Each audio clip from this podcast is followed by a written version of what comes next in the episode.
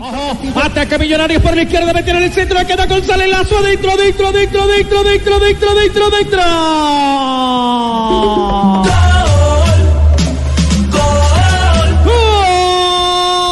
El cabezazo de González Lazo eh, que nos permitió inclusive conversar con él en el programa del día de ayer, cuando le preguntamos sobre Eduardo Emilio Vilarete, que si lo conocía, dijo que no, no, no conocía a Eduardo Emilio Vilarete.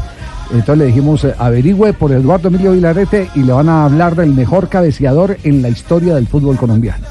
Hemos localizado a Vilarete y ahora la pregunta directa, ¿vio el gol de González Lazo? ¿Es un gol tipo Vilarete? Eduardo Emilio, buenas tardes.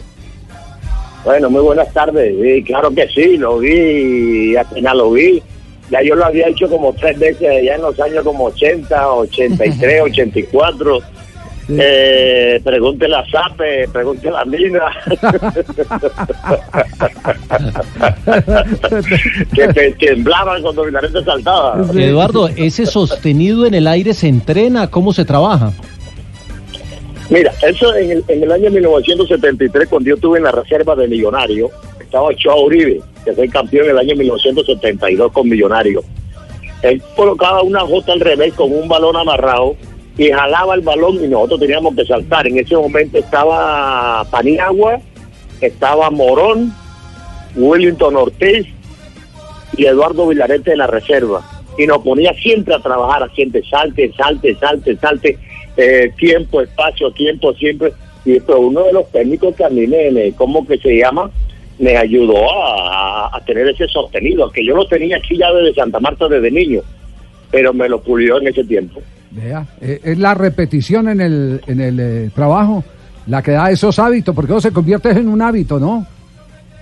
No, lógico. Eh, mucho, mucho un día en jugando con Pereira, Gaona saltó conmigo. Entonces cuando yo salto, yo hago el gol, él iba saltando cuando yo bajaba. Entonces me dice, pero ¿cómo me ganó? Ya yo la había ganado, ya había hecho el gol, la espera estaba saltando, entonces no tenía el timing, no tenía el timing, un defensa, un delantero, es muy difícil que le gane a un jugador que salte en esas condiciones como lo hacía, como, como le hizo el pelado González Lazo o, lo, lo- he hecho yo. La- cla- eh, vea, fí- fíjese, eh, está usted hablando de tal vez uno de los mejores cabeceadores en defensa que vino al fútbol colombiano, el paraguayo Gaona. Usted le ganaba entonces sobrado a Gaona. Claro, lógico, va en el Deportivo Pereira. eh, y después estuve con él allá también trabajando. Eh, habían unos jugadores como Molina, un buen defensa también que tenía. El Polaco Escobar también, Roberto Molina, sí. Es uno de los jugadores que ya ven arriba, uno que tuvo aquí en Santa Marta, Gustavo del Risco, que falleció. También uno que tenía el timing también en ese tiempo, ¿no? Sí, ¿Cuánto sí. mide? Un 80 y... Un 85. Un 85. ¿Cuánto mide? ¿Un, un 85? Sí. Un 86. 86. Ah, le estábamos robando uno. Uno- Uno- ha crecido. 1,86. Un 86. No, no, un 85 en ese tiempo, ahora tengo un 86. Ha crecido. Ha crecido. En vez de cogerse, se, está estirando. ¿Quién- quién- ¿Quién es el mejor cabeceador en la historia del fútbol colombiano? Dígalo eh, así, con humildad. En la historia del fútbol colombiano es Falcao, no le busque más. Falcao García. Sí, señor. Eh, comentábamos eso ayer, que, que usted eh, en una charla que tuvo con Nelson Enrique Asensio dijo que si alguien cabeceaba como Eduardo Emilio Vilarete era eh, Radamel Falcao García. Usted estuvo al lado de Radamel viéndolo crecer, me imagino, ¿cierto? Ahí en Santa Marta. Yo lo vi en Santa Marta y lo tuve desde niño allá en Ibagué, también, creo que fue en los años 87. Y le había dicho yo a, a Radamel, le dije, Radamel, papá, que en paz descanse, Radamel, si este pelado no sale futbolista, estamos jodidos. Le dije yo, y en verdad salió un mejor futbolista y el mejor cabeceador que yo he visto, con los goles que le he visto, Sí. a Radamel de cabeza, es uno de los mejores goleadores de cabeza, no solamente en Colombia, sino en Europa. Ah, Bueno, Eduardo, para los goles que usted hacía y el gol que hizo este muchacho Lazo, eh, influye, ¿cuánto influye el centro? ¿Que, eh, que el centro sea templado, que el- la pelota vaya arriba, eh, englobada, o, o qué se necesita para que se dé el martillazo completamente así como usted lo hacía?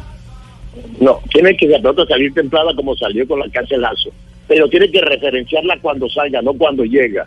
¿Entiendes? Porque el tiempo y el espacio, cuando uno salta, uno tiene que esperar la pelota arriba, entonces ya uno la tiene referenciada. Cuando la tiene referenciada es que viene el frentazo a la- a la- a la- al- con la frente, no con el parietal, con la frente.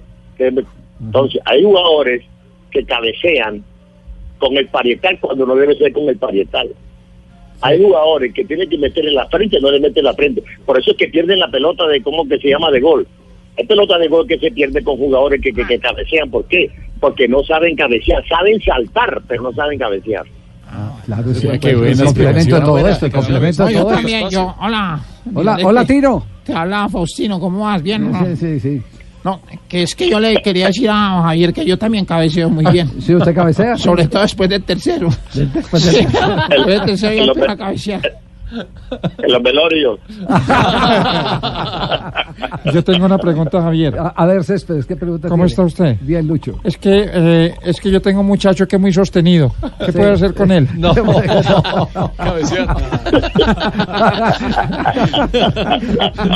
Eduardo, ¿cómo está el tema de tertulias? Porque usted ha sido un gran tertuliador. Eh, ¿Mantienen esa costumbre allá en, en Santa Marta que no sea eh, todo dominó, no?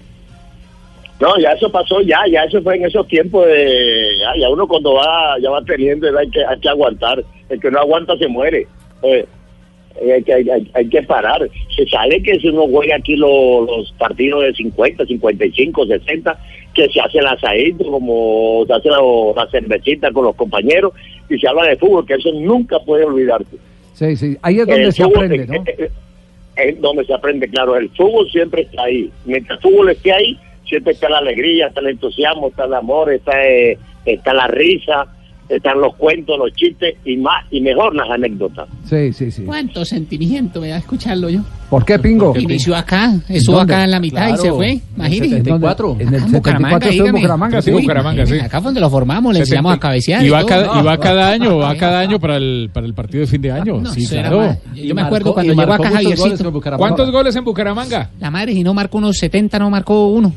Por, por ahí 70, 74 goles, sí, señor. Acá fue donde le enseñamos porque cuando llegó era, mejor dicho, más cerrado que culo de muñeca, la madre. No.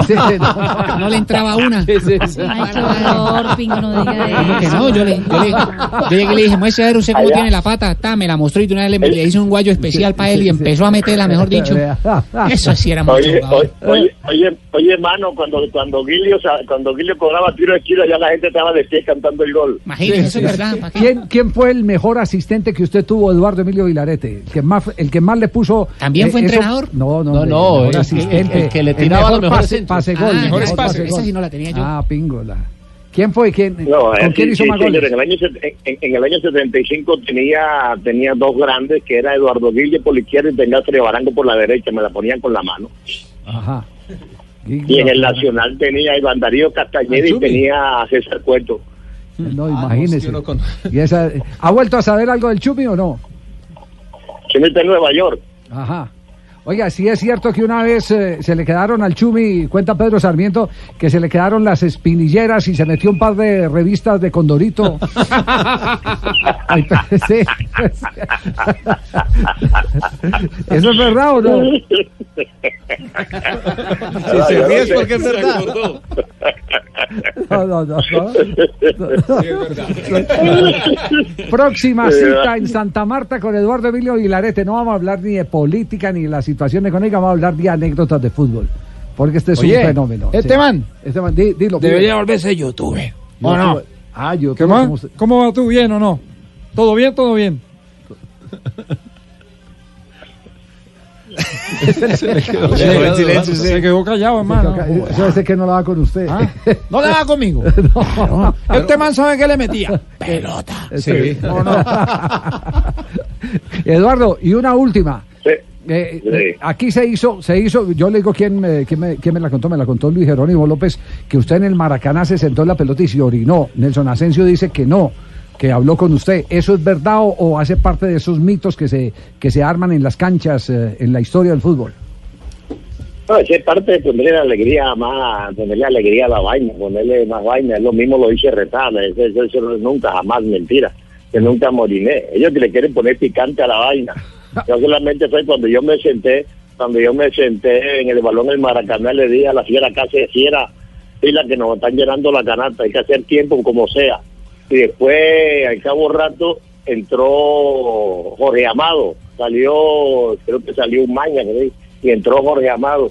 Y apenas aquí inventándole que, que vea que hacia adentro, que va a empatar el partido. ¿Quién era el técnico? ¿Quién era el técnico? El Caimanón, no. Ah, Vidinich. No, Vidini. Vidinich, Sí. en esa época.